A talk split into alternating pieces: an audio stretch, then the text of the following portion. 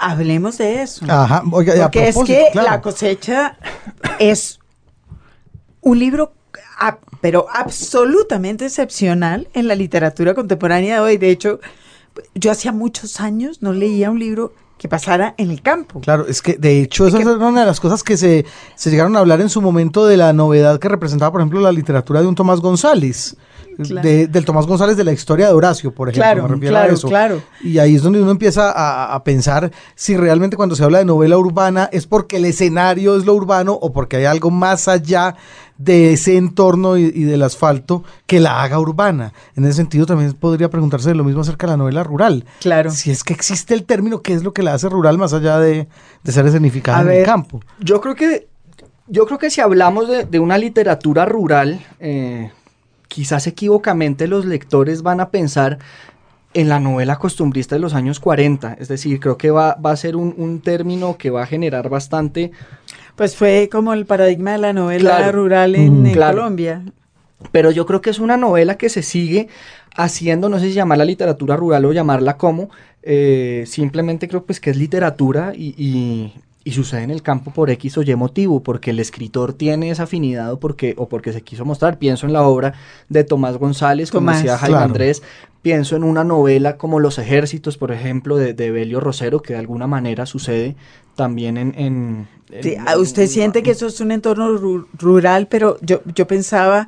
Es un campo de batalla. Los Es un campo de ejércitos- batalla. Exacto, es un campo de batalla y uno siente que es rural en, en el sentido más ru- rural de la palabra en la literatura, que es porque es un grupo aislado. Exacto. Es decir, que es lo que es lo, que- lo que usted recupera aquí en la cosecha, que en, en lo rural, para contestar su pregunta, que es interesante, lo, lo que no hay es la red urbana. Exacto. Las, las personas, nadie sale a la calle alegremente, se encuentra Y el- y el con José, paisaje. se van a tomar un café, sino que la gente está sola.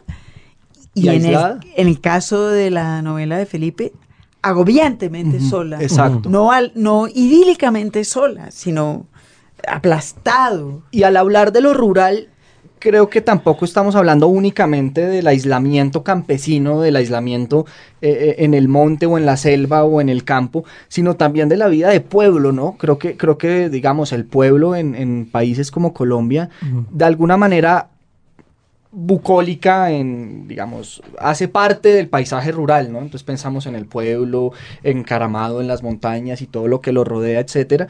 Pero pues ese pueblo, digamos, también, es decir, en esos pueblos también hay mil historias que contar, también hay, hay, Claro, eso sí es Rosero, interés más bien. Eso es Ese- Rosero. Es el pueblo incendiado, que es también el Rosero de, en el Lejero. Y Claro. eso es 100 años de soledad. Pues sí, bueno. Digamos, Claro, si, si sí. hablamos de, de- de una Claro, cosa pero, del pero pueblo. en los de- 60 eso no era extraño. De acuerdo. En los 60 eso era normal porque el, el país era más así. Pero es que todavía, Margarita, yo sigo Pues sí. defendiendo. Y veníamos de una tradición de la de Caballero Calderón, por Claro, ejemplo. Correcto. Sí. Y- pero es que yo creo que eso hoy en día no debería ser extraño. Una literatura como la de Tomás González, me parece que en un país como, es decir, me parece que, que hay que estar eh, eh, tristemente ciego al país para pensar que una literatura colombiana hoy en día que se desarrolle en el campo y que trate del campo y que trate de entender el campo y sus dinámicas y la dinámica de la finca con el pueblo y de la finca con el, mo- con, con el campo agreste, digamos, desprotegido, eh, es extraña. Eh, yo- digamos, yo creo que, que Yo hoy, digo, hoy- yo, yo lo- yo digo que es extraña en el sentido de que es escasa. es escasa, Ajá, de acuerdo. bien, Eh, sí. Digamos, es a eso a lo que me a lo que me refiero, es absolutamente escasa. No. Usted ha citado a Tomás González, que no toda su literatura, No. es- pero una parte sí. eh, Para mí la mejor parte de hemos Tomás González hablado- es esa sí, literatura, la sí. Horacio, por De ejemplo. Sí, acuerdo, sí, gran de libro acuerdo. sí. Eh, podíamos pensar a Rosero en el sentido del aislamiento brutal Ujú. del, del- de los pueblos, los en los ejércitos, o en el lejero. Y, y sigan. A ver, eh, en ese sentido es que digo yo, muy, muy, es que, sí, Sí, yo creo que es una, es una no sé a qué se deba, pues tampoco de pronto haya, haya por qué buscarle unas razones profundas a por qué no se escribe, no se escribe más allá, eh, de esa manera y sobre esos temas. Em, lo que sí, lo que sí, digamos, sigo defendiendo es que no creo que Colombia es un país todavía profundamente eh, rural, profundamente rural incluso en ciertas costumbres que se dan en la ciudad. Em, provinciano en ese provinciano en ese, en ese caso. Creo que hay ciudades colombianas, no voy a decir cuáles porque, porque no es la idea eh, tampoco, pero creo que hay ciudades que son ciudades del siglo XXI 21 encajadas en dinámicas sociales del 19. Bueno, casi todas las ciudades, empezando por Bogotá. Empezando por Bogotá. el 90% de Bogotá. Hay, hay una cosa supremamente provinciana. Em, claro, pero ese es, digamos, eso es Balzac, que escribía literatura de, provinciana de la provincia urbana, otra vez. Estamos hablando de una literatura social. Este tema de la cosecha eh, habla de un hombre absolutamente aislado y enfrentado con muy poco éxito a vivir de la tierra. es, que vivir de la tierra y al margen de lo que usted diga, sí que es muy extraño hoy en Colombia. Colombia vive de espaldas al campo y lo que hemos hecho en los últimos 60 años es vaciar el campo. Como un granero que se va desocupando. Claro, exactamente. Eh, vivir del campo de a uno en uno, es decir, no los grandes eh, latifundistas que tienen inmensos cultivos de lo que sea, eh, sino vivir del campo en uno en uno, no es una historia común. En absoluto es una historia común. Y creo que es menos común aún la historia de la persona de ciudad que decida tomar esa decisión. Yo conozco varias, digamos, de, la vida real, personas que han, que han decidido eh, autoaislarse, que ese es además otro, otro tema que me interesa mucho a mí, esa voluntad como de autoaislamiento que hay tan profunda en, algunas personas. Y que es la eh, vuelta suya, es en realidad la razón por la cual la cosecha no es una novela costumbrista de los 40, sino una novela de hoy, porque es un regreso al campo no en idílico, sino en, en huir, es una huida al campo. Y es intimista además, sí. de acuerdo a eso. Es una búsqueda interior también. Es una búsqueda interior y es un duelo, digamos, la novela lo que narra es un duelo. Eh, la novela empieza, ni siquiera empieza, es decir, esto es algo que ha pasado antes de que inicie la narración, con un accidente de tráfico en el cual una familia se, se, acaba. acaba. La madre es, una familia padre-hijo, padre-hija y, padre-esposa e hija. La mujer muere. Eh, y el padre y la hija quedan solos en la ciudad ella, además, la niña, con unas heridas en, su cara, con la cara desfigurada por, por, el accidente, y la decisión que toman, eh, y es una decisión además tomada en conjunto. Pero además es una decisión económica, que eso también lo hace muy interesante. Es, sí, es una decisión de vida, digamos, en el sentido de, reconstruir, y, no y creo que ahí hay, hay, hay algo hay algo y es no, no nos vamos pues al campo a mirar a los pajaritos, sino que bueno, también hay que tener un pragmatismo, entonces ellos venden las cosas que tienen en la ciudad, eh, lo que no logran vender se lo llevan en un camión de trasteos y es empezar de nuevo a pasar el duelo. Y ahí em, la novela empieza, en ese momento la, novela empieza con la escena del camión de trasteos llegando a la finca a, eh, a instalarse. La novela habla del, del duelo, de un duelo además brutal y de alguna manera fallido además. Exacto. Y, está, y está detrás ese tema que, hablaba Margarita de, de, lo difícil que es vivir de la tierra. Yo creo que, yo creo que la tierra tiene sus dinámicas propias y sus, enseñanzas. Yo, no, no, unos, amigos me decían, me decían, usted es la persona menos hippie del mundo, pero escribió la novela más hippie que podemos leer. Es la menos hippie, es que es una novela para nada hippie. Eso me gusta que usted me lo diga. No, no es decir, no hay, no, no hay una gota de idealismo en esta novela. Es, y es, es, la, historia de un duelo fallido. Es decir, es llegar a vivir de eso y, a tratar de sembrar y a tratar de sacar los tres pesos que se logren con una cosecha y a tratar de, mm, sobrevivir básicamente, pues, y, les va mal. Y, y, también es una novela como de, esa capacidad del hombre como de estarse reinventando constantemente, pero a la vez volviendo atrás, como que el hombre nunca deja de ser quien es. Este señor, después de una cosecha enorme y de esforzarse, se sienta en, el, la casa y dice, pucha, ¿yo a qué horas hice esto? O sea, yo no hubiera sido capaz jamás y no creo que lo vuelva a hacer y de todos modos lo vuelvo a hacer.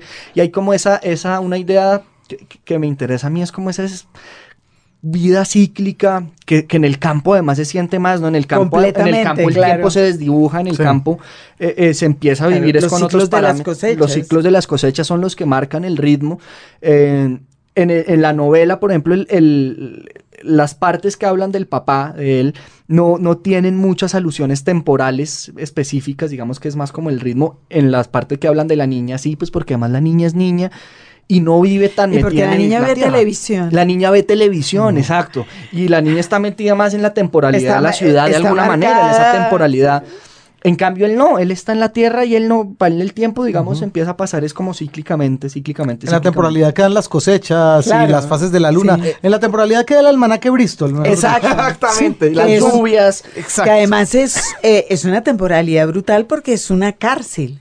Es decir, es, es regresar a, a un momento en la historia de la humanidad en la que no existía esa horrenda idea de progreso, Exacto. en la que el tiempo va hacia adelante. N- Durante siglos y siglos, ustedes recuerden, el tiempo iba cíclicamente. Empezábamos, terminamos, empezaba, que es una idea que un- una persona hoy encaja mal y, un- y muy angustiosamente. Es una idea yo creo que muy difícil para quienes vivimos en la ciudad, muy difícil de concebir. Es decir, ni siquiera habiendo tenido contacto con el campo, creo que uno hoy en día podría pensar en eso con tanta tranquilidad, pues es, supremamente angustioso, ¿no? Y entonces estamos nosotros, quienes vivimos aquí, estamos pensando en, bueno, hoy, hoy publico esta novela y ojalá le vaya bien y voy a empezar a escribir la otra, otra cosa y ojalá le vaya mejor y ta, ta, ta, ta, ta, ta, ta, ta, y vamos acumulando y es como un proceso de autoacumulación, pero yo creo que es un proceso también de acumulación en el cual como en el mismo ciclo de las cosas materiales se acumula muchísima basura, uno Claro. acumula muchísima basura sobre sí mismo, ¿no? Y, y- y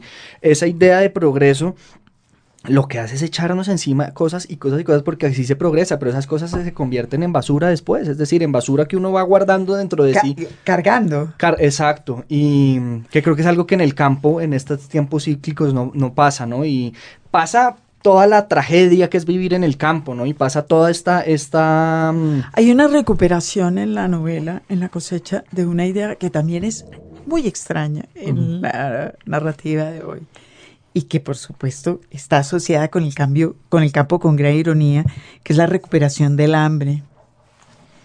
Sí, eh, eh, esa, esa, esa, esa, esa es más difícil aún porque creo que es, sobre todo en las circunstancias en que se desarrolla esta novela, el hambre en muchos casos en, en, en la ciudad se puede tener, pero es inconsciente. Aquí el hambre empieza a tener una carga consciente muy fuerte Sí. porque... es decir, ya, ya no hablemos ya pues de, de casos de personas que viven en la pobreza en la ciudad, que es otra cosa, pues, y, y no, y no es el tema, pero sí creo que en la ciudad hay, un, hay una relación distinta con el hambre. El hambre puede ser el hambre desesperada de una madre que vive en un cuarto, en el- pero, pero hay una cer de alguna manera hay una cercanía con el, el alimento, con la, con la industria, con el comercio, con la producción Y de hay una alimentos. cercanía con el despilfarro de comida del, del- de otros. Aquí, aquí, Aquí, no. aquí empieza a ver todo lo contrario, Lo que que es hay una cultura no del hay. ahorro y del ahorro y es lo que hay o no hay, y si hay un plátano y es lo que queda se parte en dos y se come con arroz eh, y empieza a ver de hecho esta, esta especie de relación entre la comida y ellos que es muy especial y, y, quien la maneja además es la niña, pues porque es la que vive pues digamos un poco aterrizada en la tierra y ella es la que cocina y ella es la que mide qué va quedando y qué no va quedando. Y, y, es un po- y, y la reacción de él es un poco como la de mm, ella le dice, no, es que nos queda muy poquito, y no sé qué le dice, pues esperemos la cosecha a ver que de alguna manera. Es un poco como la reacción del, del coronel en, Ajá, ¿no? sí. Claro, ¿Qué- pero ¿qué es que- comemos? Pues mierda. Es que también recupera esos esquemas también eh, como esenciales o primitivos de las mujeres que se ocupan del alimento y los hombres que salen a cazar. Es así. Ella, que es una niña de 13 años, es la que se ocupa del el plátano o lo que haya o lo que no hay. Es un tema de ella. El Noy está pasando la misma hambre que ella. Y me, y me interesaría además decir que, que, que es una decisión propia, es decir, ella asume de una manera natural ese manejo para... Porque después van a decir que yo soy un machista terrible, imagínense, y, y eso sí tenaz, pero, pero, pero, pero no digo, ella asume esa, esa, esa posición de una manera, digamos, muy, muy voluntaria y natural, pues porque además, pues sin ser, sin ser de, eh, eh, sin obligar a nada, pero es lo que le toca hacer. No, pero si además no, no- es que es en para es una novela de iniciación en el caso de ella. Sí, Sí. Es una sí, novela sí. de ella de iniciación, de reiniciación en la vida, además, porque ha tenido una vida hasta ese momento De alguien cuya vida no ha empezado todavía. rota con la orfandad, con la muerte de la madre, pero además rota en, en ella misma. Claro. Ella empieza ahora una nueva etapa de la vida en que ella no se reconoce a sí misma en el espejo. Entonces puede, puede asumir otras tareas. y empieza a asumir otro rol y, y casi que se termina convirtiendo en la mamá de él, en la mamá de su papá, ¿no? Es quien, lo, quien le dice que coma, quien le sirve, quien le hace, pues porque él de alguna manera es quien más ensimismado está con su duelo y quien más está perdido en el tema de recuperar el campo, de reactivar la finca, de poder vivir de eso, porque es en últimas lo que le interesa. Eh, y también, también hay, hay Sí. Una cosa ahí que es el, el- el- como la idea del trabajo, del trabajo físico, quiero, quiero decir, como silenciador de la conciencia, digamos que él se sumerge en esta cosa frenética de sembrar árboles y de montar invernaderos y de clavar aquí, de Claro que construir esa allá. otra cosa de la vida rural, el trabajo físico, físic- la recuperación del cansancio físico. Sí, sí, sí, y es... Para mí esa forma como de cansancio físico y esa forma de trabajo con el campo es otra forma de diálogo. Creo que es otra forma de, de, de, mm, de construcción de la personalidad. Es decir, él se construye a sí mismo y se justifica a sí mismo es a partir del trabajo físico. De hecho, hay momentos de, de- de como de ocio en los que él se sienta como a contemplar todo lo que ha hecho casi sin podérselo creer, pero en ese trabajo que él ha hecho está como su justificación y es la razón pues de, de- ya de su ser en ese momento. Después podía haber otras miles. Su mujer quizás era como la más importante razón de su, de su vida y de su trabajo, etcétera. Ujú. Pero en este caso, digamos que ya es como el trabajo en, el, en, el, en la finca lo que viene a reemplazar todo eso, que en últimas, pues es lo que está buscando, como un, algo que le reemplace el dolor y que le reemplace todo lo que ha perdido con el accidente.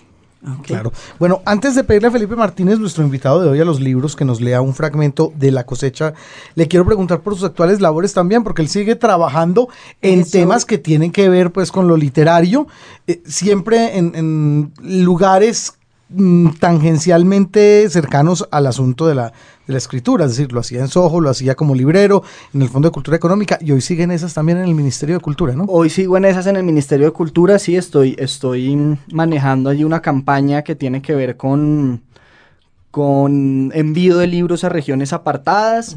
Eh, le, Eh. podemos, le podemos recomendar que lea el atajo de Mary Yolanda Sánchez Sí. para Sí. que vea.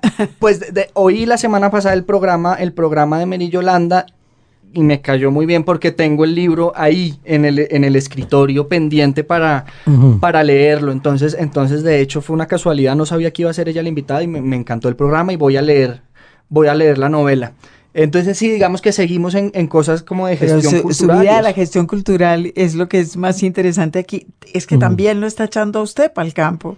Eso es, sí. ¿Ah, sí? Sí, sí, Pues, sí. hombre. Pues Bueno. Empezamos esta conversación en, de- eh, con Felipe contándome, no, si es que la semana pasada estuve en MeToo. Ah, bueno. hace sí, hace Está unas- visitando regiones en aras de cumplir con esta campaña. Eh, Ah, muy exactamente, bien. eh, para llevar, llevar esta campaña de, de regalo de libros para niños de regiones alejadas del país y estuve sí, hace un par de semanas en, en Mitú conociendo, conociendo el Baupés que nunca había ido y que es, bueno, es, es otra, es otra forma de campo además. Más brutal. Más brutal, más aislada y, y pues además en una población pues que es 80 y tanto, 90% indígena, pues la relación con el campo es bien especial y es bien distinta a la que conocemos acá. Eh, La única conclusión a la que él ha llegado y que no, no lo querrá decir al aire, pero yo sí porque creo que es inteligente, es eh, la certeza, después de ir al MeToo, de que nosotros aquí en la ciudad, quienes trabajamos en cosas culturales, tenemos una idea del país sobre el papel que no tiene nada que ver con el país en la vida real. De acuerdo. Definitivamente. Creo que creo que para poder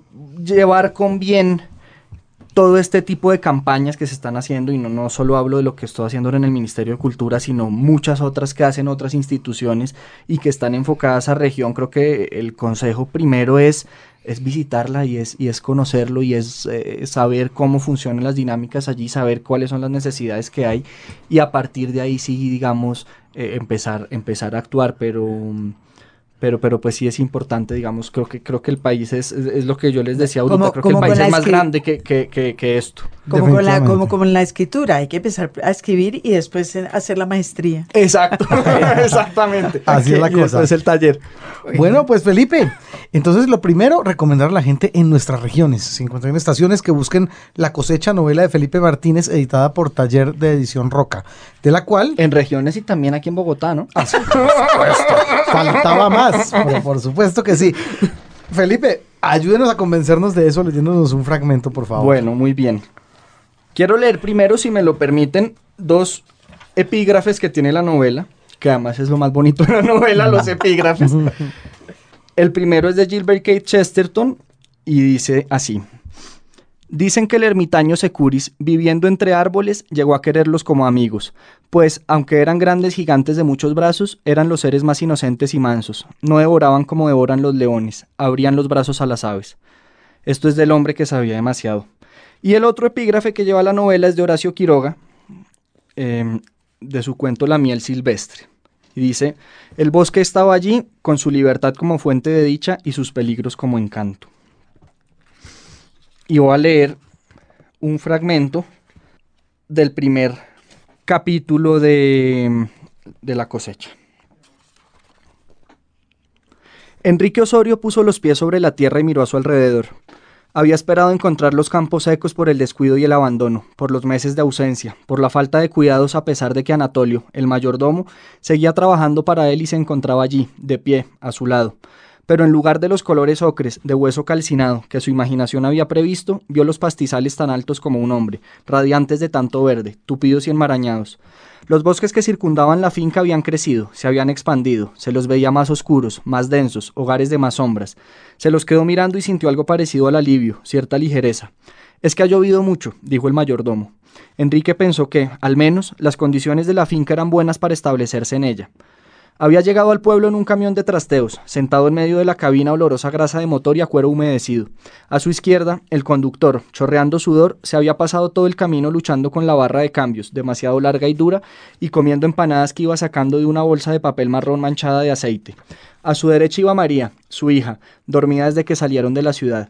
Al llegar a Santa Lucía, el estruendo del vehículo alborotó a los perros y sacó a algunos vecinos de sus casas. Enrique los vio asomarse a las puertas, a las ventanas, a los pequeños jardines. Algunos saludaron con la mano, no les devolvió el saludo. Se dio cuenta de que lo reconocían. Pensó, con ingenuidad, que acaso lo habían estado esperando. Llegaba con todos los muebles que les quedaban. Había vaciado el apartamento en el que vivían en la ciudad y en el camión había transportado todo lo que no pudo vender o regalar. Traía también los pocos ahorros que pudo salvar después de las cirugías inútiles a las que fue sometida María y de los gastos que debió pagar por el entierro de Elisa, su esposa. Cuando el camión salió de la carretera principal y agarró el camino del monte, Enrique empezó a sentir en sus nalgas el traqueteo causado por la terracería. Pasó frente a las casas campesinas de la vera del camino, más precarias y endebles que las del pueblo.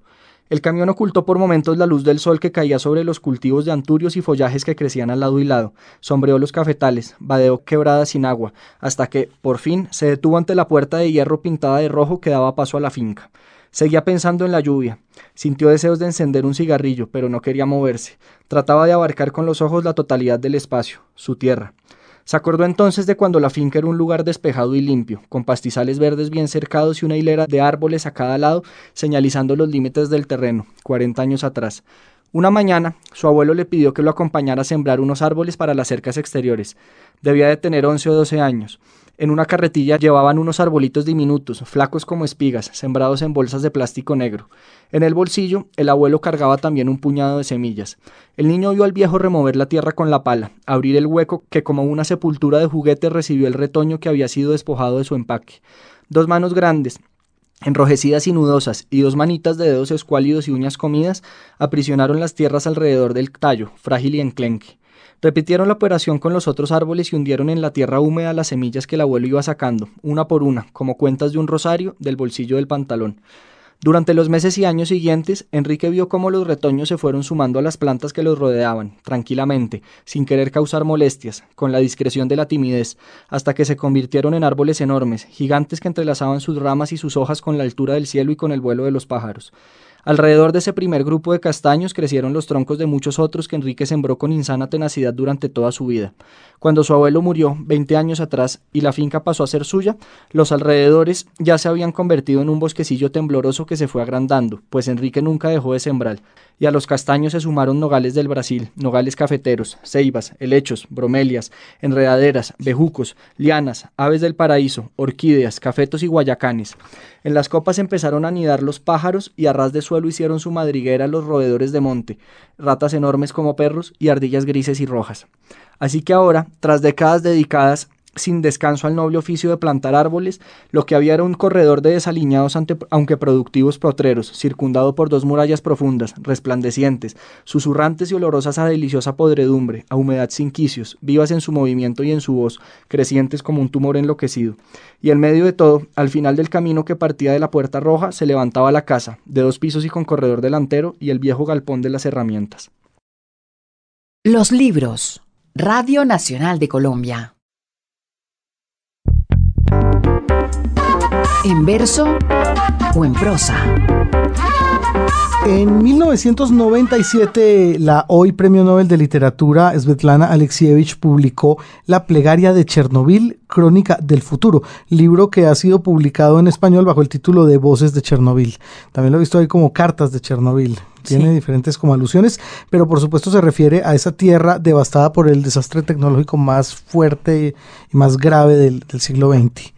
Es un libro testimonial como todos los libros que ella hace, en el cual, recoge ella las, las voces de las, de las personas, de los sobrevivientes, etcétera, etcétera. Es un libro, yo, yo he leído unas poquitas páginas y bueno, verán, vamos a compartir miserias con nuestros oyentes Es un libro duro, duro, duro, durísimo.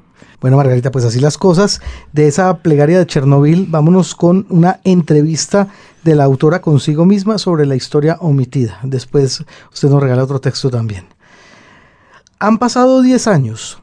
Chernobyl se ha convertido en metáfora, en símbolo, en historia incluso. Se han escrito decenas de libros, se han filmado miles de metros de cintas de video. Nos parece que de Chernobyl lo sabemos todos. Los hechos, las cifras. ¿Qué se podría añadir a esto? Por lo además es tan natural que la gente quiera olvidar Chernobyl convenciéndose de que todo ha quedado atrás. ¿Sobre qué trata este libro? ¿Por qué lo he escrito?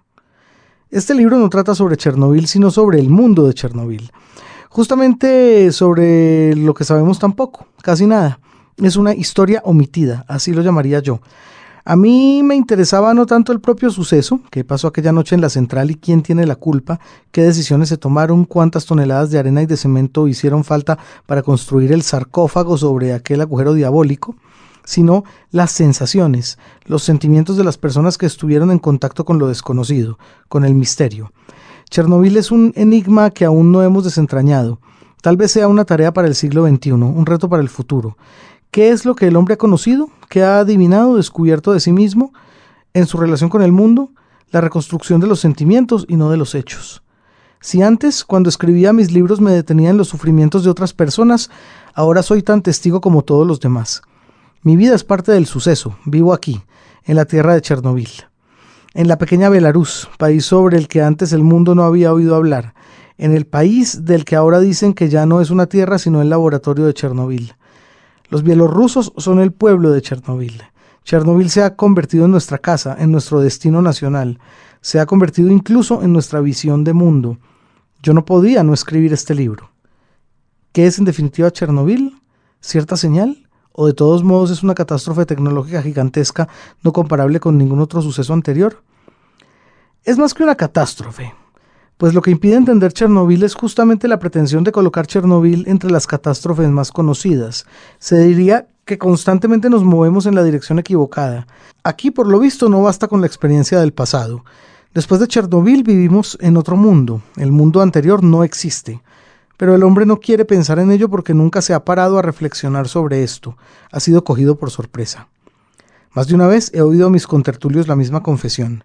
No encuentro las palabras para transmitir lo que he visto, lo que he experimentado. No he leído sobre algo parecido en libro alguno ni lo he visto en cine. Nadie antes me ha contado algo semejante. Estas confesiones se repetían y no he eliminado a propósito estas repeticiones.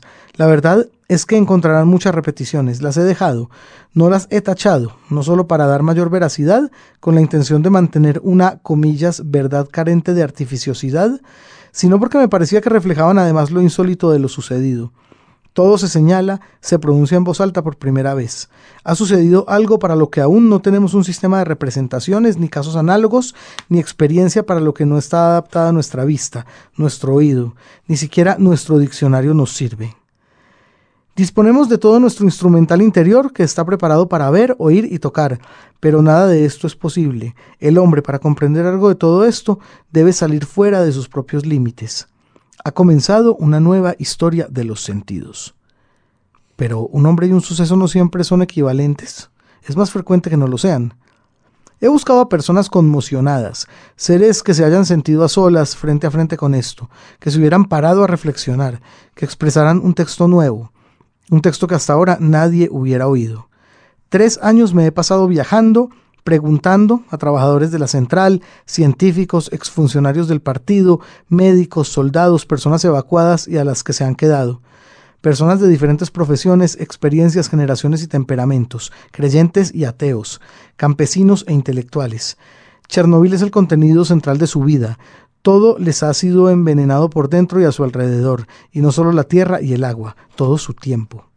Un suceso contado por una persona es su vida, pero contado por muchos ya es historia. Esto es lo más difícil, compaginar dos verdades, la personal y la colectiva. Más aún cuando el hombre actual se halla en medio de una fractura de épocas. Se han sumado dos catástrofes, la social, ante nuestros propios ojos el enorme continente socialista se sumerge bajo las aguas, y otra cósmica, Chernobyl. Dos explosiones globales, pero la primera es más próxima, más fácil de comprender. La gente está preocupada por el día a día, por sobrevivir. ¿Con qué dinero comprar? ¿A dónde ir? ¿En qué creer? ¿Bajo qué bandera marchar de nuevo? Esto es lo que experimentan todos y cada uno. En cambio, Chernobyl todos querrían olvidarlo.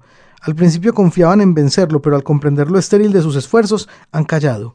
La realidad escapa a la comprensión. Es difícil defendernos de lo que no conocemos, de aquello que la humanidad no sabe. Chernobyl nos ha transportado de un tiempo a otro. Ante nosotros asoma una realidad nueva para todos. Pero hable de lo que hable el hombre, siempre sobre la marcha se desnuda también a sí mismo. De nuevo se ha planteado el problema del sentido de su vida. ¿Qué somos? Nuestra historia es una historia de sufrimiento. El sufrimiento es nuestro refugio, nuestro culto. Estamos hipnotizados por él, pero a mí me gustaría preguntar otra cosa sobre el sentido de la vida humana, de nuestra existencia en la Tierra. He viajado, hablado, tomado nota. Esta gente ha sido la primera que ha visto aquello que nosotros solo sospechamos, aquello que para todos aún es un enigma, pero ellos mismos lo contarán. En más de una ocasión me ha parecido que estaba anotando el futuro. Los libros. Radio Nacional de Colombia. En lista de espera. En lista de espera, Margarita, con nueva producción. Mire usted qué bonito. Cadencioso. Es no había caído en cuenta. Sí, sí, señora. Gracias a Miguel Ángel Tan, Rodríguez. tan. Muy bien. Miguel muy Ángel bien. Rodríguez, nuestro jefe de producción, y por supuesto James González, que siempre muy acuciosamente se encarga de armar esas piecitas. Pues bueno, eh, estrena pieza de producción Felipe Martínez, nuestro invitado de hoy en lista de espera. Lo que no estrena es cuestionario. No, me, me hubiera- vamos- me hubieran dicho. hemos traído uno diferente, ¿no es cierto? Uno Sí. preguntándole por la mujer colombiana, por el ajiaco. sí, sí, Pero bueno, eso será después. Mientras tanto, está el cuestionario de Margarita Valencia a Felipe Martínez, nuestro invitado de hoy. Y yo regreso en un momentito. Vale, pues. Felipe, ahí los dejo. Y empezamos con nuestra primera y muy compleja pregunta. ¿Le gusta leer? Por supuesto. ¿A qué horas lee? ¿Tiene horas? Eh, No, no, no tengo horas, las horas que tenga libre entre, entre lo que es el trabajo. Eso me gusta muchísimo leer por la mañana. Eh, me concentro más fácil, me- pero por la tarde si toca, o donde, eh, pues cuando haya tiempo. Donde se pueda y, y cuando donde se se pueda. pueda y cuando se pueda. ¿Y tiene un lugar favorito así no lo pueda usar siempre para leer? ¿Un sillón, una silla, una cama? Una... Un- el, el sofá de la sala de mi casa, que es, es- es- está al lado de una ventana en la que por la tarde cae muy, muy bien el sol. Eh, pero no soy malo para leer en lugares, en lugares públicos. Si me toca en un parque o si me toca incluso en un bus o en un taxi o en... ah, hoy en día uno en Bogotá pues casi que pasa todo el tiempo en buses, en taxis, en transmilenios, en cosas de esas horribles. Entonces pues ahí también, ah no sé, pues si, si voy parado con mil personas encima en el transmilenio no puedo leer, pero si voy sentadito lo, lo logro, digamos. Eh, está bien. Eh, ¿Lee en pantalla, lee en papel? ¿Tiene alguna predilección en ese sentido? La predilección sería leer en papel. Leo en pantalla, pero no libros. En, pantalla leo prensa, eh, todo lo que hablábamos antes, blogs, eh, ese, tipo, ese tipo de cosas. Y, y sobre todo prensa, digamos, que es como lo, lo que, lo que leo en, en pantalla en el computador y, y- y eso, o en el celular. Pero libros, no tengo Kindle ni tablet para, para bajar libros, ni en el computador los bajo libros. Y digamos que, que todavía compro libros en librerías a dos manos y leo en papel los libros. ¿Algún género favorito para el ocio? Para el ocio, yo- la novela policíaca, yo creo que es perfecta para el ocio. A mí me encanta la novela policíaca. De hecho, es algo que, que, que le debo, entre tantas otras cosas, a Mauricio Lleras de Prólogo Libros, que es eh, quien me, me inculcó ese vicio eh, malsano y consumidor de la novela policíaca que me encanta. Em, yo soy sobre todo lector de narrativa. Soy mal lector de poesía. eh, malo en el sentido, en el sentido no de que no la lea, sino de que leo pocos poetas que me encantan y que son como los poetas. Entonces, en- en- en- digamos que di- descubro un poeta nuevo que entra al repertorio una vez cada cinco años o cada tanto. No soy una persona que, que en el mundo de la poesía esté buscando y leyendo los jóvenes y leyendo que este poeta húngaro maravilloso o que este poeta pakistaní tan bueno. No, no. Ent- Entonces, digamos que tengo un grupo de poetas a los que sí leo con cierta constancia. pero Nombre sobre tres todo- de esa lista. Tres de esa lista de poetas. de- tres de esa lista, Antonio Machado es, Sí. es, digamos, el, el- yo creo que el que está por encima. Luis Cernuda Sí. es otro poeta al que, al que adoro profundamente. Y León de Greif es un poeta que me Ah, gusta un, también. un bu- un buen trío. Sí, es un, es un, es un, es un trío bueno y, y, digamos que son como unos poetas a los que vuelvo. Y, pero sobre todo soy, digamos, un lector en el sentido como de la curiosidad de narrativa. Y un escritor de novela policíaca que haya descubierto recientemente. Que haya... escu- El, el último Porque que... yo también sé que viven ustedes a la casa, y digo ustedes con el Mauricio Lleras, Mm. a la casa de, de escritores. de nuevos y más... eh, El, el último que leí que descubrí es este eh, escritor que se llama Jon Esbo. Él es noruego y es un escritor de una violencia así feroz y, y es maravilloso. Y otro es Mauricio de Giovanni, el escritor del comisario Ricciardi, que también me gustó bastante. Todo esto recomendado por ¿Quién además. publica Nesbo? ¿Ciruela? A Nesbo, no, RBA. Ok. RBA. ¿Y RBA. a Di Giovanni? Eh, Lumen. Ok. Entonces, pa- para los lectores de Policíaca, Pa- ahí tienen el De dato. Giovanni Nesbo. ¿Cómo fue su relación con Roca, con los editores? fue una relación muy, muy buena, muy cercana. Eh, no tengo, digamos, parámetros para comparar con otras ediciones, con, con otras relaciones, pues porque es mi primera novela, pero digamos que hubo una cercanía eh, en el trabajo conjunto que me pareció a mí de parte de ellos muy concienzuda, leyeron muy bien, Luis Roca es un lector bastante acucioso y bastante respetuoso de la opinión del del autor, de esto eran no sé, cinco, seis, ocho reuniones que hicimos de cuatro o cinco horas cada una, viendo página por página del manuscrito, primero en un manuscrito, después ya en un tema ya dia- diagramado y diseñado, eh, en donde todo era con una pregunta, lo cambiamos, le gusta, sugiero esto, no sugiero esto. Entonces creo que hubo un trabajo de edición bastante, bastante interesante por ese lado. Sé por amigos que no en todos los casos es así y que es una fortuna, digamos, contar con, Con un un editor, editor. así y eso, con un editor, exactamente. Y en ese sentido, pues es lo que hace que, que el trabajo de edición de esta novela se demore casi un año.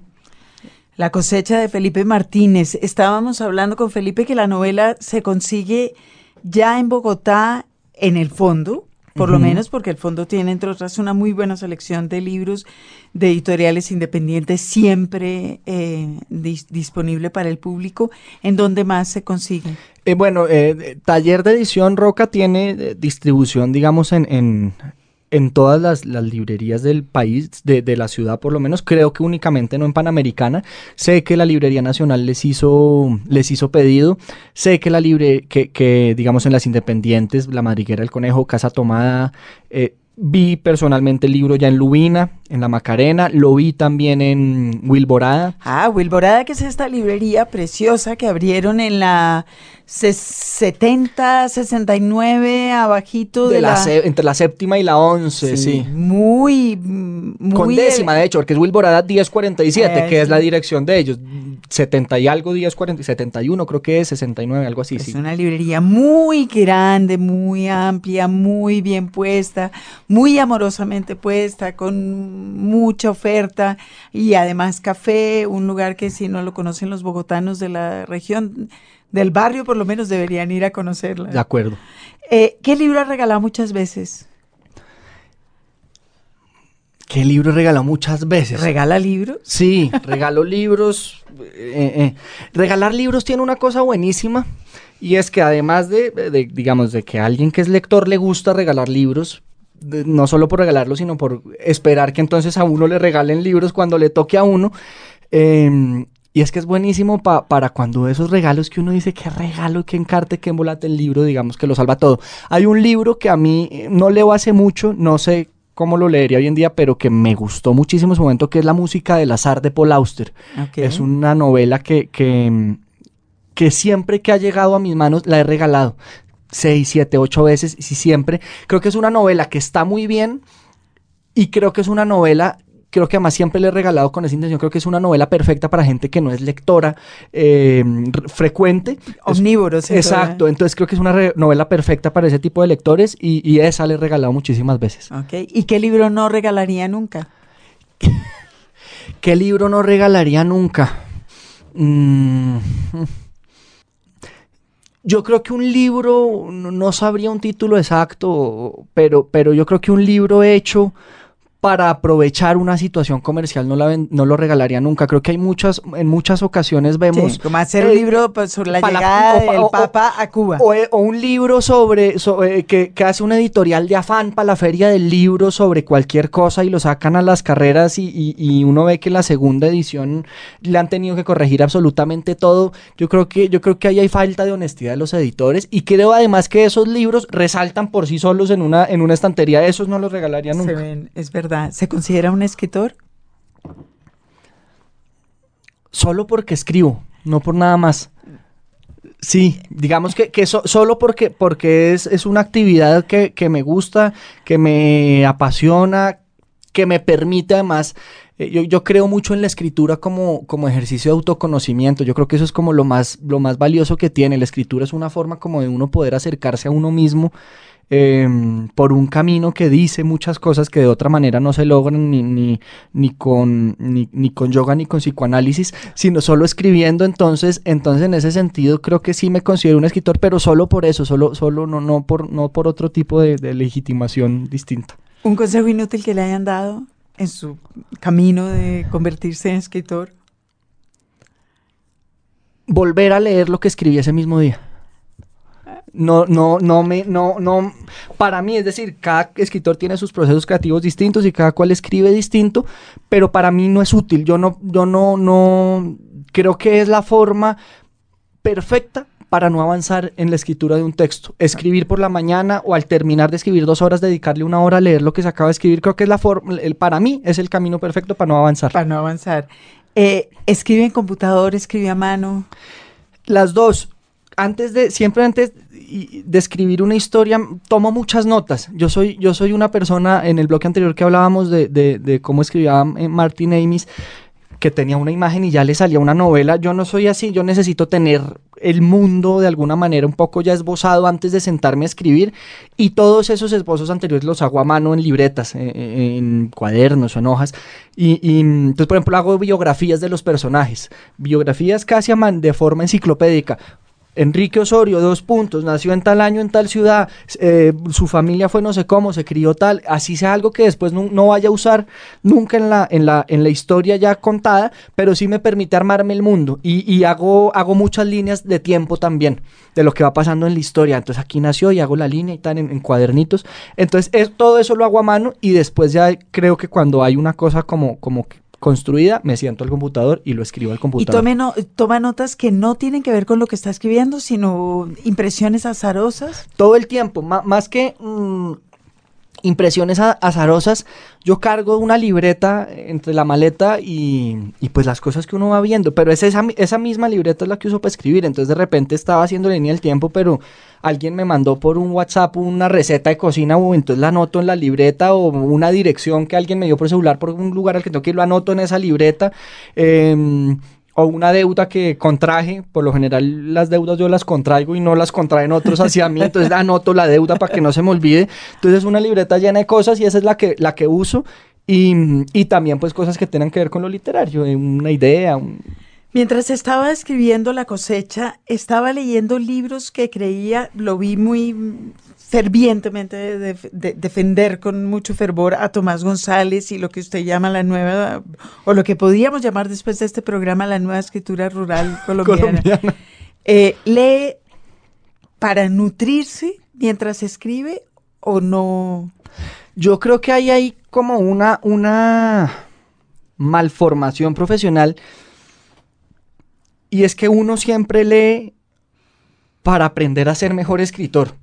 En- eh, digamos que, que hay como una especie de manía de cuando uno está leyendo, aparte pues de estar, Leer de estar, de lee. disfrutando la historia y estar disfrutando lo que se esté leyendo o no, eh, sí tratar de ir pescando qué le puede servir a uno para su propia escritura. Entonces, en ese sentido, creo que todo lo que uno lee sirve para la escritura, pero si hay que nombrar como dos casos concretos de, de escritores a los, que, a los que leí en esa época o que había leído antes y me habían marcado mucho.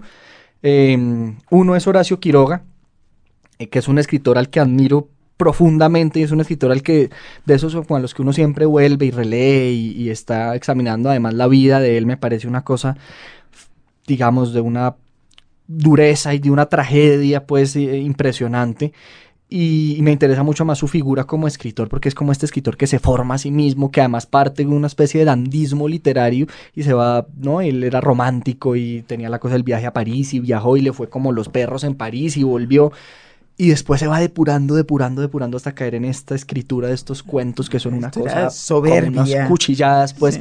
impresionantes. Entonces Quiroga es uno y otra novela que es también una novela, digamos que, que, que es una novela que me cuesta leer, porque no es una novela fácil, pues es una novela maravillosa que es La Vorágine de, de- de- de- de Ok, José Eustacio Rivera. sigue en la tradición rural. Yo sigo, Ah, yo soy un lector, eh, me gusta mucho, mucho todo eso, y la María y ese tipo de, de- de literatura, digamos, me gusta muchísimo. Si pudiera hacer una cena literaria, ¿a qué tres escritores invitaría? Vivos, muertos, lo que quieran. Invitaría que está vivo. No, no. me- me- Es que estoy pensando, me está pasando una cosa, Margarita, y es que uno piensa en los escritores que admira. Entonces digo, sería del carajo tenerlos. Y después pienso en cómo eran y digo, Que debían no, ser hartísimos en una claro. comida. Entonces pensé en Quiroga y yo decía, Quiroga debía ser hartísimo. Horrible. Después pensé en Onetti y dije, Onetti, uno lo veía en televisión, qué tipo tan harto. Entonces dije, como, me- por eso me quedé callado y no supe qué responderle, porque para una comida sería más chévere como escritores habladores, dicharacheros, como Claro. que, que echaran cuentos y se gozaran la comida. Sí, sí. Yo creo que un escritor como Manuel Vázquez Montalbán, por ejemplo, debía ser un gran comedor. Eh, Usted no sé si lo conoció.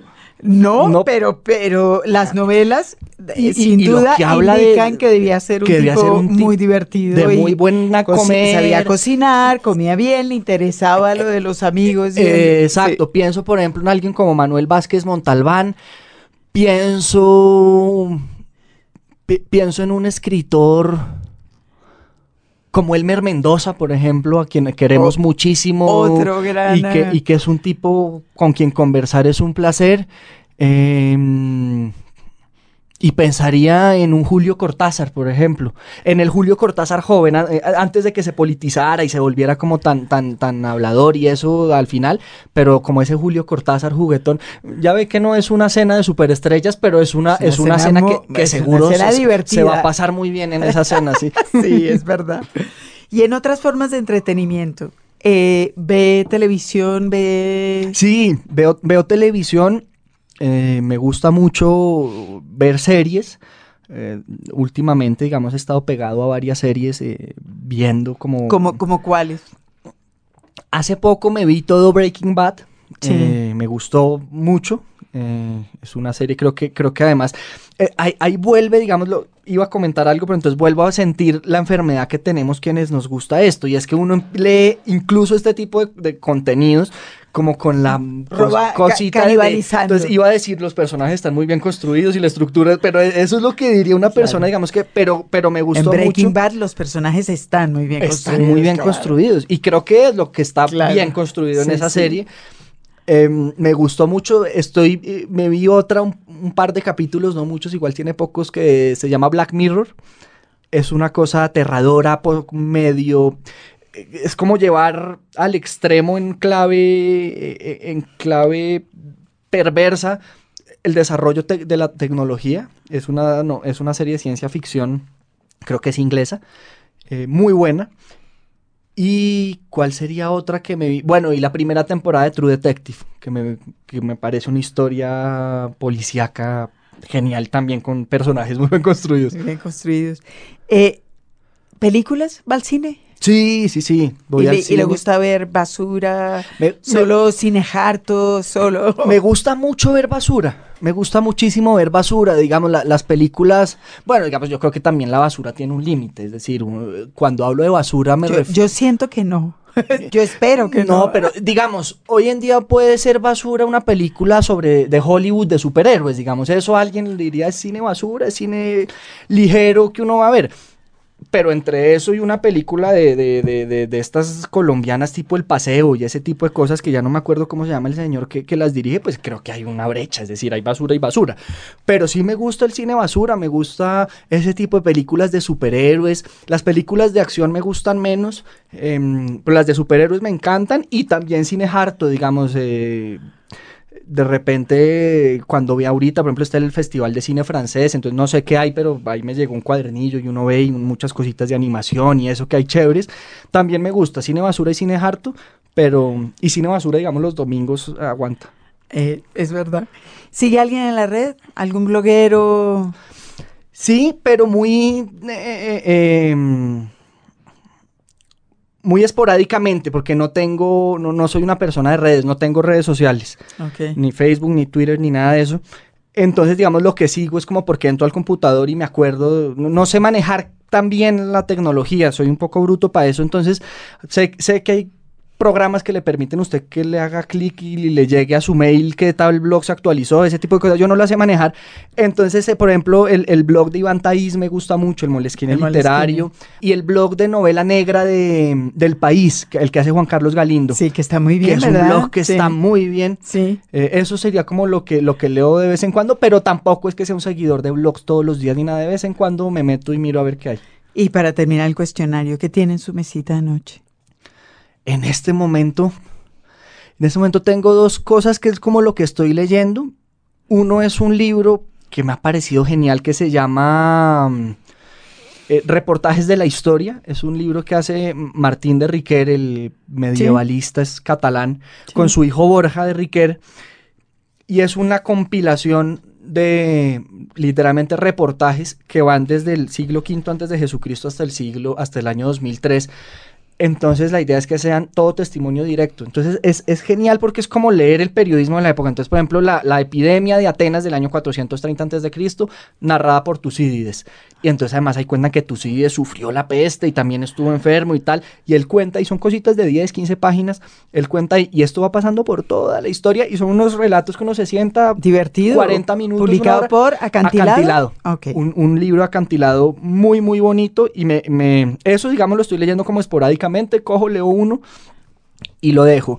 Y por otro lado, estoy leyendo una novela enorme que me ha divertido mucho, que es una novela que se llama El plantador de tabaco, de John El escritor norteamericano. Voy avanzando una novela de 1200 páginas, pero es una novela divertidísima. Sí, pero sobre- sí que es un escritor experimental, digamos.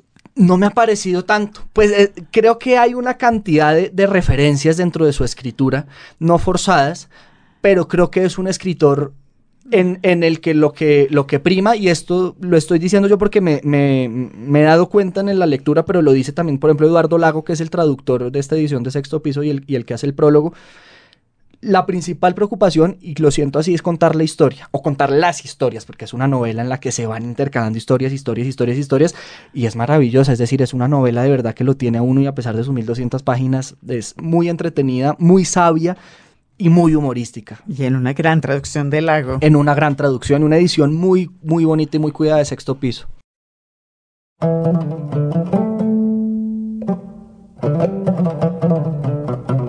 Felipe Martínez Cuellar nos presentó su primera novela, La cosecha, de taller de edición Roca. Bueno, un personaje que hemos visto en cualquier cantidad de funciones, todas ellas anexas a la literatura, y esperamos encontrárnoslo muy prontamente Con por otra. aquí, por estos lares, con otra novela. Sí, señor Felipe, muchas gracias por estar aquí con nosotros en Radio Nacional. Muchas gracias Jaime, Margarita, fue un placer estar aquí con ustedes. Un gustazo, realmente.